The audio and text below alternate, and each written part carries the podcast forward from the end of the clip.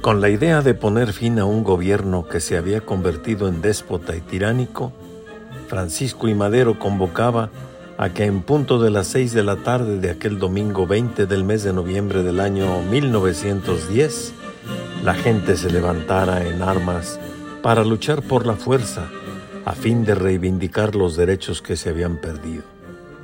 En su manifiesto, el llamado apóstol de la democracia reclamaba al gobierno de Porfirio Díaz sus abusos y la permanencia en el poder, las continuas reelecciones.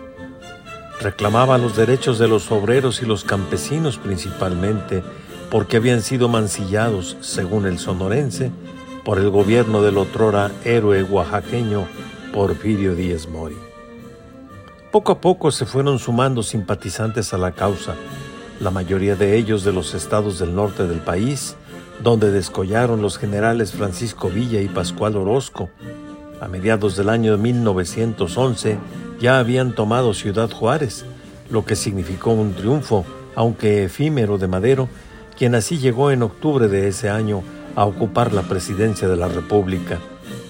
Pero las promesas maderistas quedaron incumplidas y surgió la voz del indígena suriano Emiliano Zapata, quien abanderaba el principio tierra y libertad, y se reinició el movimiento armado. Pascual Orozco y Francisco Villa volvieron a empuñar las armas porque consideraron que la revolución había fracasado, y más cuando Madero cayó víctima de la traición de Victoriano Huerta durante la decena trágica en 1913. Entonces, Venustiano Carranza, Francisco Villa, Emiliano Zapata, Pablo González y Álvaro Obregón reanudaron la lucha que finalmente culminó cuando en 1917, restablecida la paz, después de los asesinatos de los principales líderes revolucionarios, se firmó la constitución que actualmente nos rige.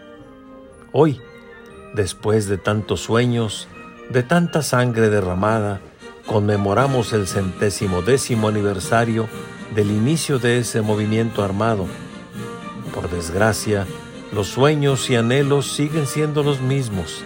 Tierra y libertad, seguridad social, salarios justos, sufragio efectivo, no reelección, democracia, justicia social. Al voltear los ojos y ver el camino recorrido, con tristeza vemos que de poco o de nada sirvió, porque poco o nada cambió. Solo los protagonistas, el escenario sigue siendo el mismo.